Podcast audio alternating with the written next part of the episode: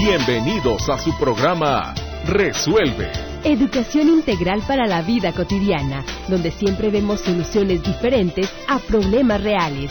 Te invitamos a que te quedes la próxima hora con nosotros.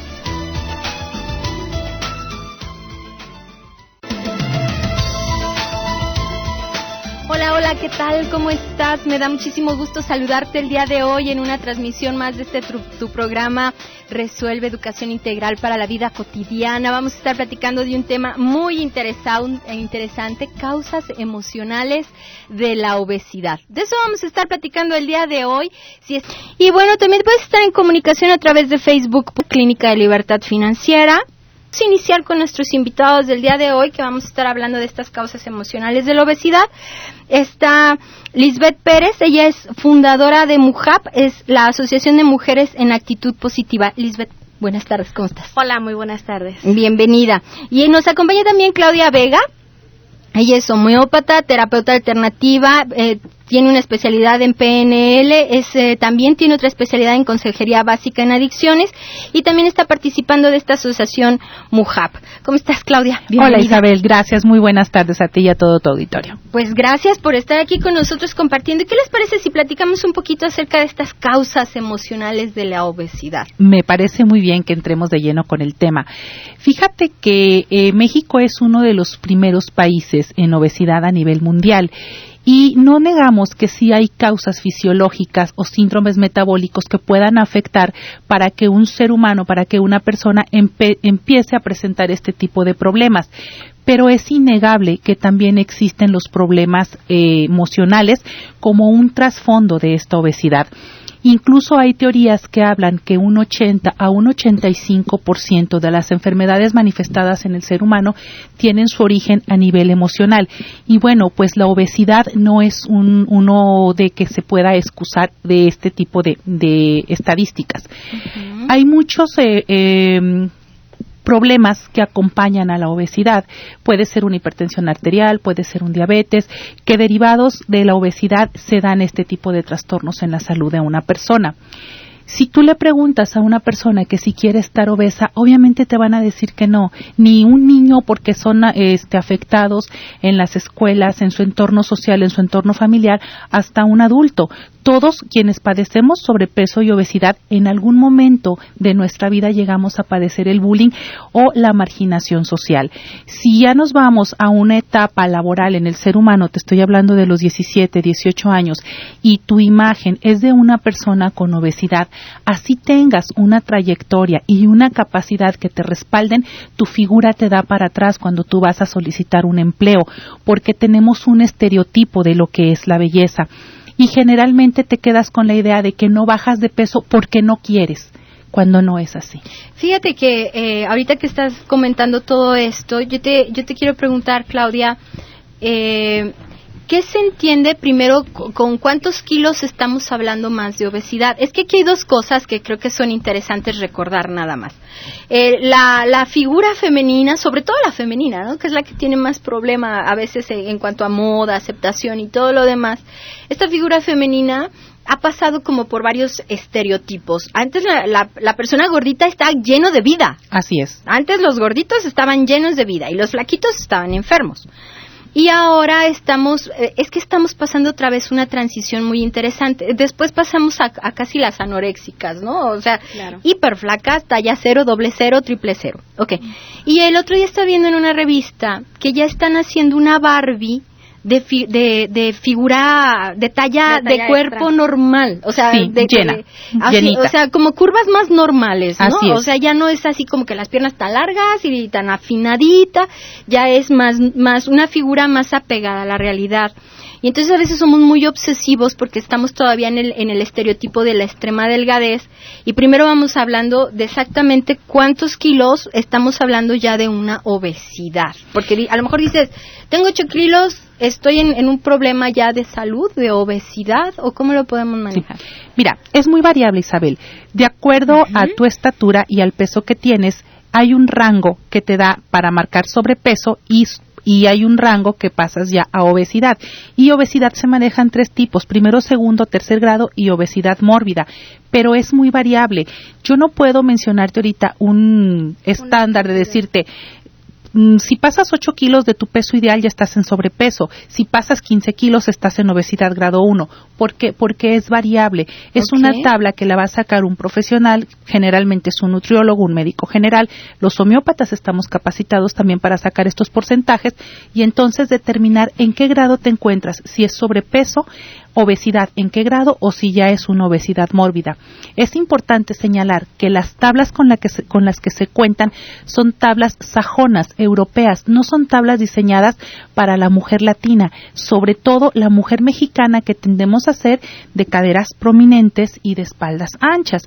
Entonces, si es eh, comparado con la mujer sajona, varía mucho nuestra, nuestra anatomía, porque ellas son altas, son de espaldas muy estrechas, son poco caderonas y su fisionomía es muy distinta a la de nosotros y desafortunadamente las tablas que existen para estos parámetros, bueno, pues son tablas sajonas y de ahí se ha hecho una adecuación a lo que es más o menos eh, nuestra situación. Pasa un, un error muy común que vamos a ponernos en un plan de alimentación. Ahorita las instituciones públicas están eh, muy en favor de los programas para bajar de peso, pero son programas muy generalizados.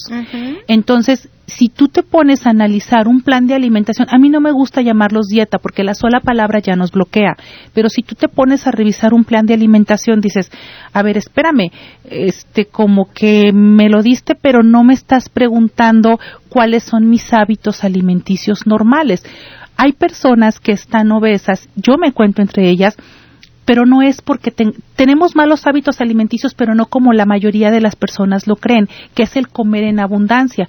En mi caso, por ejemplo, yo si doy una comida al día soy feliz. Entonces, hay personas que no comer nos hacen engordar de más. Y hay personas que el comer de manera continua las hacen bajar de peso. Por eso es que a algunas personas les funciona muy bien ciertas dietas y a otras no. Y se viene por modas. Si tú entras a Internet, entras a Facebook, te vas a encontrar eh, licuados de moda, de test de moda. Hay temporadas que el té de canela, el té de jengibre, el té de laurel. Eh, sí, ya, y ya está pasando de moda. Ahorita lo que está de moda es el jengibre. Ah, Pero debes de considerar que hay personas que no pueden que no pueden consumir eh, esas plantas. Eh, yo dentro de mis especialidades manejo la fitoterapia y la herbolaria y todas las plantas, todas absolutamente tienen grado de toxicidad y depende mucho de la persona que las consuma para saber si te van a hacer buen o mal efecto. Entonces no es nada más porque te le recomienda a la tía, la vecina, la suegra o la comadre que a ella les funcionó y a ti también te va a funcionar. Tú eres diferente, no eres igual a ninguna de ellas. De hecho, cada cuerpo, cada ser humano somos únicos e irrepetibles y en base a eso debes de llevar tanto una alimentación, un programa de ejercicios e incluso qué vas a consumir y cómo lo vas a consumir. Aunado a esto, lo que vamos a tratar es el, el trasfondo emocional. Tiene mucho que ver. ¿Por qué engordamos? ¿Por qué estamos obesos? Porque utilizamos la obesidad como un mecanismo de defensa. El que se defiende es nuestro niño interior lastimado y generalmente en la etapa de adultez es cuando ya lo vamos a reflejar. ¿Por qué? Porque son problemas que yo traigo desde mi infancia. Es mi niño interior el que está lastimado, quizás por abandono, y no porque sea un abandono literal de los padres. Simplemente a un niño de dos años llévalo a una guardería y él se siente abandonado por sus padres. Lo lleva a una casa que no conoce, rodeado de niños que lloran, que se histerizan, que no conoce, con adultos que no sabe cómo lo van a tratar yo papá, yo mamá, entiendo que lo estoy dejando en las mejores manos, tiene renombre y toda esta guardería, pero mi pequeñito no lo sabe y para él yo lo estoy abandonando. Entonces, esas heridas se quedan grabadas en el subconsciente y en la edad adulta yo me voy a defender de esa situación. Si yo como adulto me siento abandonado, ¿con qué voy a suplir ese abandono? por tradición social y cultural en México, asociamos los grandes comelitones a los momentos en que estás en familia, que te sientes querido, que te sientes apapachado. Un cumpleaños lo festejas con una comida. Un premio, un logro escolar lo festejas con una te vas comida. con las amigas y te vas a comer. Sí, o te vas a comer o que el niño este pues lo llevas a la cadena de hamburguesas que a ella le gustan y porque ahí juegue, entonces asociamos la comida con momentos felices. Si yo en la edad adulta hay una situación que me hace sentirme sola, lo que mencionabas ahorita, la soltería, por ejemplo, me voy a refugiar en la comida, de manera inconsciente, pero mi refugio va a ser la comida. Y es donde empiezo a crear la obesidad como una barrera de protección ante el medio externo. Sí, es, es que, eh, bueno, eso sería una explicación dentro de las causas emocionales, ¿verdad? Así es. O sea, que al sentirme yo abandonado, a, me consuelo comiendo. Me consuelo comiendo. Y aquí es importante no nada más el cómo te consuelas, con qué te consuelas, sino la cantidad con la que te consuelas. Sí, definitivamente. Porque hay a, a mí me tocó alguna vez oír a una persona que dice, es que lo único que hago es comer sandía, pero todo el día. O sea, ¿Y en qué cantidad de las comes? Pues, imagínate todo el día comer sandía, entonces eh, era de que es que es pura agua, ¿cómo voy a subir de peso solamente con sandía? Fíjate que yo en mis consultas les pongo un ejemplo a lo mejor muy coloquial a las personas, pero funciona muy bien. Aquí en Guadalajara tenemos en esta temporada de estiaje muy común la falta de agua. Si en tu colonia a ti te avisan, sabes que eh, el próximo fin de semana de jueves a domingo no vas a tener agua, ¿qué haces? Juntas agua en lo que puedas, en botes, en los del yogur, en cazuelas, en lo que tú puedas. Tú juntas agua porque sabes que en cuatro días no vas a tener eh, el agua. líquido en tu casa. Uh -huh. ¿Qué es lo que pasa con el organismo si lo acostumbras a comer un día y otro día no? Él necesita eh, energía y la toma de donde la hay. Entonces, hoy me la diste, pero no sé si mañana llegue, yo acumulo.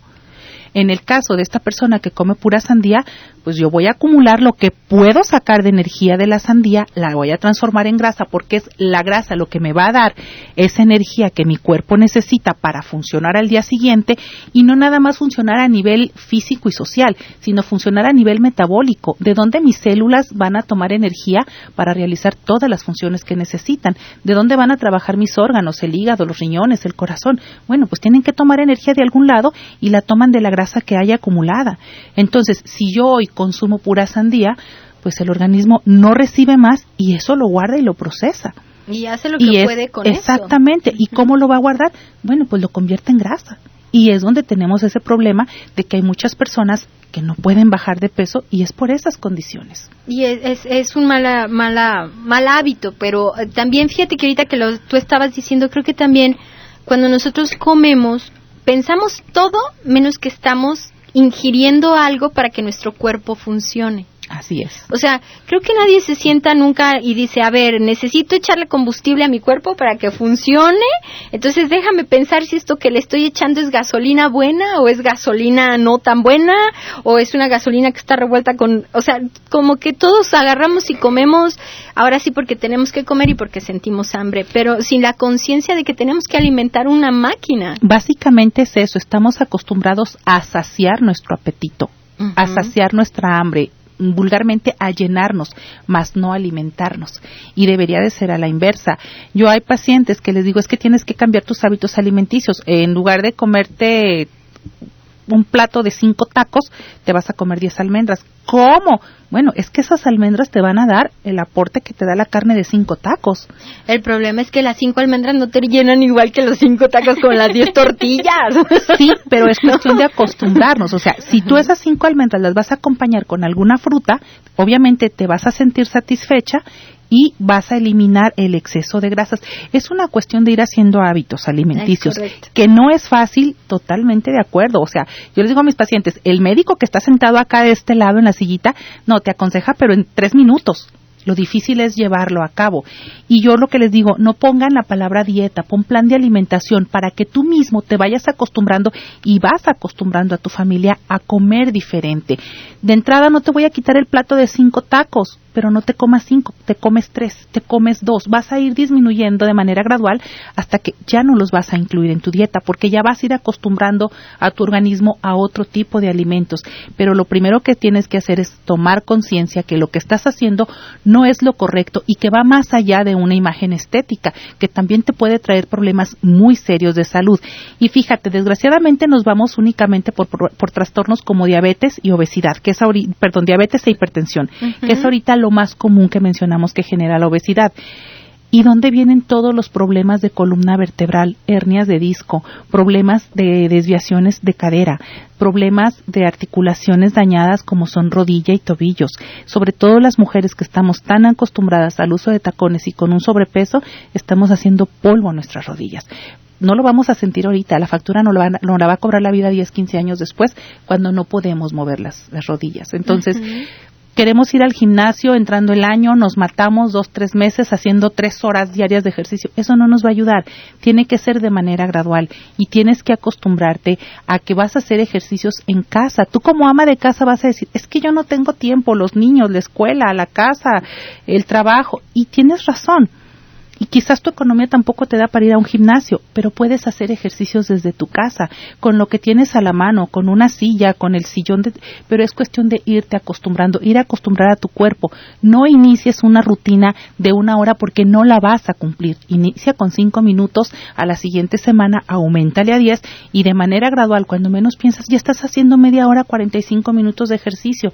Mejora tu condición, bajan tus niveles de estrés y empiezas a lograr tu objetivo de perder peso. Sí, porque también queremos entrar de golpe y porrazo y luego la viene lo lastimado. O sea, aparte como no estás acostumbrada, acostumbrado a levantar peso o a caminar o algo, te lastimas, te tuerces, algo te pasó en el hombro, ya te dolió todo. O sea, entonces, sí, eh, eh, realmente alguien me dice, yo, yo estoy de acuerdo con la opinión que él me da de este, el tema del ejercicio, me dice, es una forma de vida.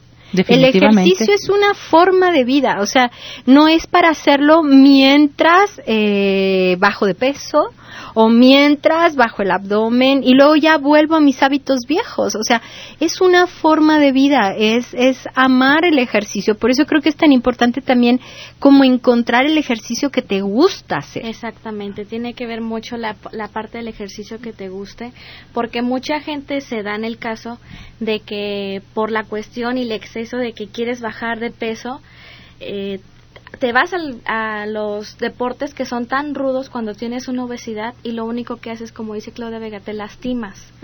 Entonces, y no bajas y te frustras más. Entonces llega un momento en el que dices, ¿y qué ejercicio hago? Entonces es ahí cuando debes de agarrar un ejercicio que te apasione, que te llene, porque ese mismo lo vas a disfrutar, disfrutar y vas a empezar a sentir tus cambios. Sí, es como, yo siempre a las personas que nos escuchan los invito a que aprueben de todo. O sea, creo que no podemos nada más limitarnos a las mismas opciones todo el tiempo, ¿no? Entonces, lo tradicional es irte a correr. O sea, alguien que va a empezar a hacer ejercicio, pues te tienes que ir a correr o te tienes que ir a caminar o te tienes que meter al gimnasio. Esos son los básicos. Los básicos. Eh, sí, así es como o este o este, pero no hay muchos otros. O sea, te puedes meter a clases de baile, pueden ser bailes de salón si tienes pareja y les gusta bailar, o puedes. La natación es muy buena. La natación, no, yo por ejemplo estaba en natación, déjenme les cuento. y, me tuve que salir porque me chocaba oler a, a cloro y ya traía todos los pelos güeros de todos lados por la cantidad de cloro que tiene la alberca, ¿no?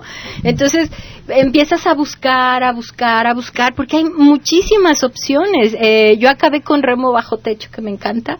Entonces, pues, haz de cuenta que me imagino que ando en un laguito y ando remo y remo, pero, eh, o sea, hay que buscar como, ¿qué es lo que te gusta? ¿No? Y, y en qué te puedes mantener eh, todo, toda tu vida no es para un día ni para dos ni, un mes, para un año en lo que bajas los kilos o en lo que recuperas tu salud es un estilo de vida como la alimentación ¿verdad? Entonces creo que es, es muy importante eh, aterrizarlo de esa manera. Es una forma de vida que tenemos que fomentar de alguna manera. buscar la manera. Sí, mira, primero es importante quitarnos ese estereotipo como tú lo mencionabas. Es que el niño está gordito, está lleno de vida. No, ya no es esa situación de que estás lleno de vida, estás lleno de problemas a futuro. Esa es la realidad. Mm, volvemos a lo que yo te comentaba, la autoestima es determinante. Yo creo que de 100 personas gorditas que habemos, habemos 10 felices. Y te lo digo así, porque cuesta mucho trabajo aceptarnos como somos. Te frustra desde el momento que tú vas a una tienda de ropa a comprar ropa y no encuentras nada adecuado para ti. Si estás joven, la ropa es sumamente aseñorada, es totalmente amorfa, no le tienes forma de ningún tipo ni de ningún lado. Eh, los colores parecen telas de cortina, o sea, no, no es, no es una forma que tú digas, es la forma en la que yo quiero vestir, quiero verme moderna, quiero verme bonita. no lo vas a lograr, no lo vas a lograr porque no hay ese, ese tipo de diseños. En primera. En segunda. Pero ya eh, empieza a ver, ¿no? Fíjate que afortunadamente sí, por eso es que es que nosotros como asociación estamos haciendo esta promoción porque ya lo empieza a ver y vamos más allá de lo fashion de presentar una pasarela, vamos al aspecto de que tú como mujer puedes verte bonita, no importa los kilos que tengas. Exactamente. Es cuestión de actitud. No es, la gente va a ver de ti lo que tú quieres que vean.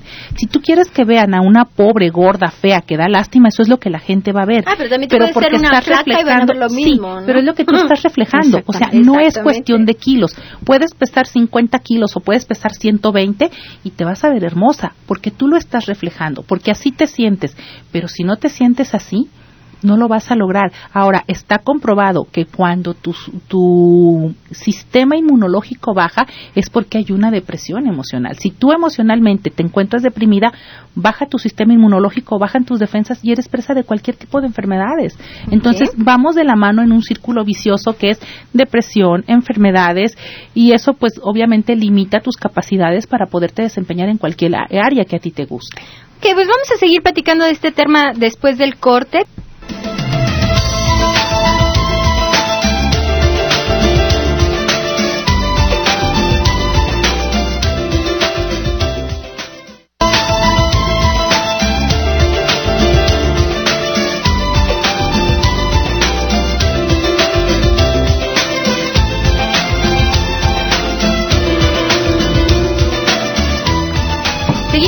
Platicando de causas emocionales de la obesidad con nuestras invitadas Claudia Vega y Lisbeth Pérez. Ellas son representantes de la asociación MUJAP, Mujeres en Actitud Positiva. Paso a estas llamadas. Ana Belén Castro Castro se reporta. Gracias. María de Jesús Castro también.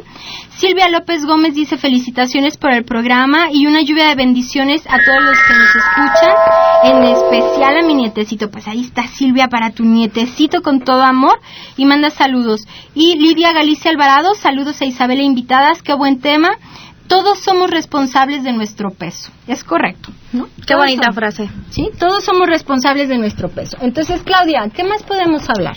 Bien, mira, lo primero entonces es reconocer que nuestra obesidad, nuestro sobrepeso tiene un problema, tiene un trasfondo y buscar ayuda. Personas con sobrepeso, con obesidad, algunas más marcadas que otras, pero bueno, vamos a con esa finalidad, ¿no? Que tengas una autoestima suficiente como para amar y lucir tu cuerpo. Ok, este, platícanos un, un poquito, Lisbeth, de, de, qué, de qué se hace en MUJAP. Mira, MUJAP, como sus siglas lo dicen, es Mujer con Actitud Positiva. Nosotros obviamente nos preocupamos por este tipo de personas. Este, yo también soy una persona con este problema, por lo que yo me di cuenta cuando tengo este, cuando subo de peso y tengo este problema, de que me frustraba. Tenía mm, como esa cuestión de no encontrar la ropa que me gustara, subía de peso y, y era verme al espejo y darme asco inclusivemente. Entonces yo decía, ¿cuántas personas no se sienten así en este momento como yo me sentí en aquel momento antes de aceptar mi cuerpo? Cuando yo decido aceptar mi cuerpo es cuando yo inicio a bajar. ¿Por qué? Porque liberé la carga de estrés que yo tenía en mí y yo en ese momento inicio a bajar. Fue cuando vi la luz, ahora sí como se puede decir, vi la luz al final del túnel y me siento muy contenta de formar parte de esta asociación. Este, gracias a Dios soy la directora en esta ocasión, pero queremos invitar a las demás personas. ¿Qué hacemos nosotros? Pues nosotros ayudamos a todas las personas que quieran y de veras quieran sentirse eh, felices con su cuerpo, quieran lucirlo, quieran salir a las calles y, y reflectar esa parte de, de, de tú sentirte agradable, de verte bien, de, de sentirte feliz con lo que tienes. Nosotros damos asesorías emocionales. Nuestra querida Claudia Vega es una es parte fundamental de este proyecto por el cual este, ella nos proporciona varias de nuestras pláticas. Ayudamos también a personas eh, con este problema que tienen, por ejemplo, tiroides, eh, síndrome ovario poliquístico, problemas con, con hormonales que tienen esta cuestión, nosotros las ayudamos dándoles asesoría también médica. Tenemos unos médicos unos médicos que nos están apoyando en esta cuestión, eh, caritativamente, porque obviamente nosotros nos, nos manejamos por medio de, de donaciones, pero estas personas nos ayudan con esta, con esta cuestión. También la cuestión de la nutrición. Tenemos una nutrióloga que ella está llevando, porque obviamente cada organismo es diferente, no podemos llevar una dieta como la que te dan a ti y le dan una Claudia, es muy diferente y es personalizada lo que estamos manejando. Y hacemos eventos deportivos de repente pues para poder apoyar también la cuestión de bajar de peso.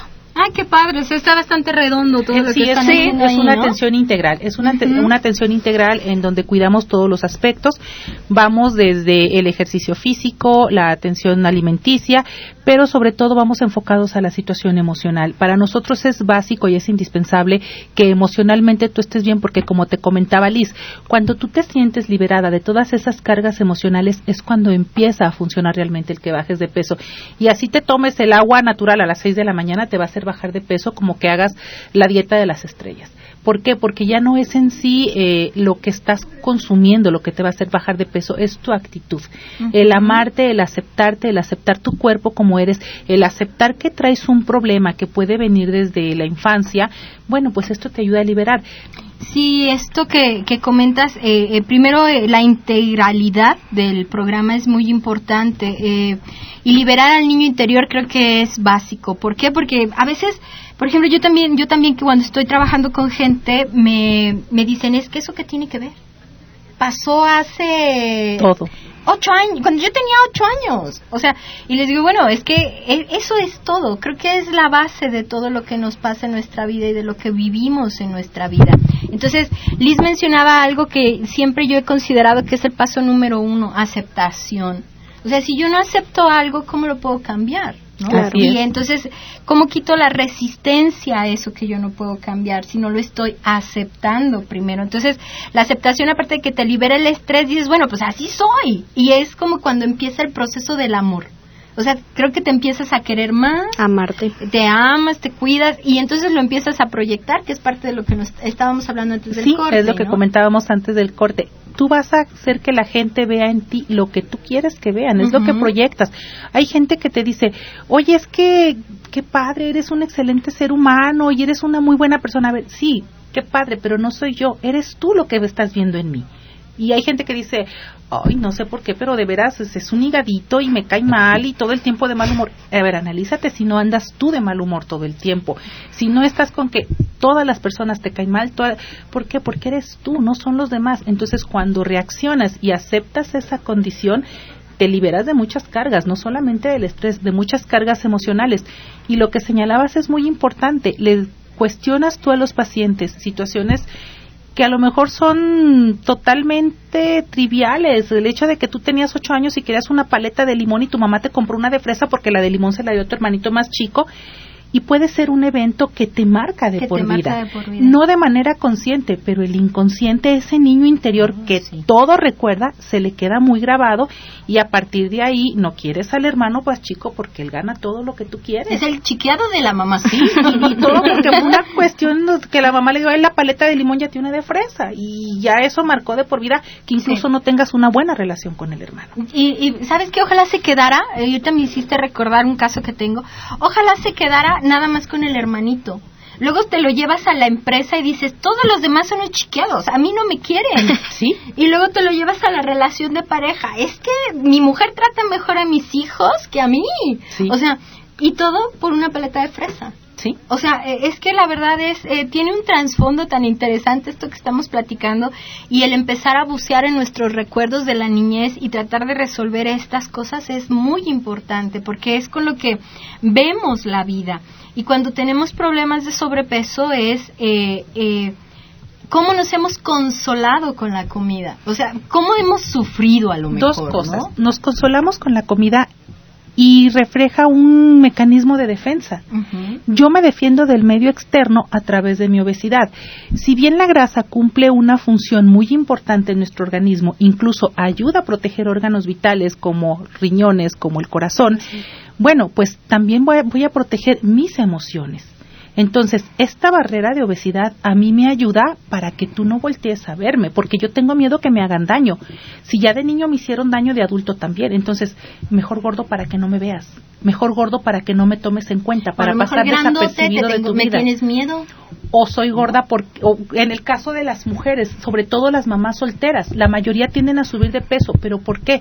Porque yo necesito ser la fuerte, porque no tengo una figura masculina al lado, entonces yo soy papá, yo soy mamá y tengo que ser fuerte y de manera inconsciente mm, tiendo a engordar. Y fíjate que es curioso, pero también dependiendo del problema que tengas es la zona en la que aumentas de peso, la zona donde almacenas más grasa. es lo que te engorda, ¿no? O sea, porque es lo que necesita cuidarte, protegerte. O sea, es, lo que tú desarrollas. Hay, hay un libro que, que es maravilloso que se llama La biología de la emoción. Y este libro habla de, de cómo nuestros pensamientos se plasman en todo el cuerpo. O sea, estamos hablando de la biología, o sea, de las células, del funcionamiento que tienen las células. Entonces, eh, si nosotros aprendemos a entender cómo impacta todo lo que nos pasa y más que lo que nos pasa, cómo interpretamos lo que nos pasa, si lo interpretamos en contra o a favor, es que no es un por qué me pasa esto a mí, es ¿para qué me pasa esto a mí? ¿Cuál es el proceso de aprendizaje que tiene implícito cualquier situación por la que yo estoy atravesando o que yo estoy viviendo? Es ¿para qué? No por qué pero no lo vemos de esa manera la mayoría de las personas. Eh, tú mencionabas ahorita lo importante que es eh, la biología de la emoción y nuestras células tienen inteligencia y nuestras células sienten también. A mí en ese sentido, fíjate que me gusta mucho la filosofía que lleva a cabo René May, donde sus principales milagros de curación se dan de qué manera estimulando las células y ha habido eh, testimonios de gente que se ha curado de cáncer y gente en etapa terminal y sale adelante a través de estimulación de sus células, porque tienen memoria, porque necesitas hablarles, porque ahí te estamos demostrando que tu cuerpo es lo que tú eres y tú sientes. Entonces, si transformas ese rechazo que tú mismo te das ante el espejo porque estás gordo, porque tienes sobrepeso, porque no te aceptas, vas a empezar a cambiar tu estilo de vida, tu aceptación y todo lo que decimos, ay, es que cómo ha cambiado la gente, cómo ha cambiado mi vida, sí, pero cambia a partir de que el cambio es interno, no es externo. Eh, sí, vamos a retomar un poquito, Claudia, lo que estabas diciendo de antes de darle paso a estas llamaditas que acaban de entrar.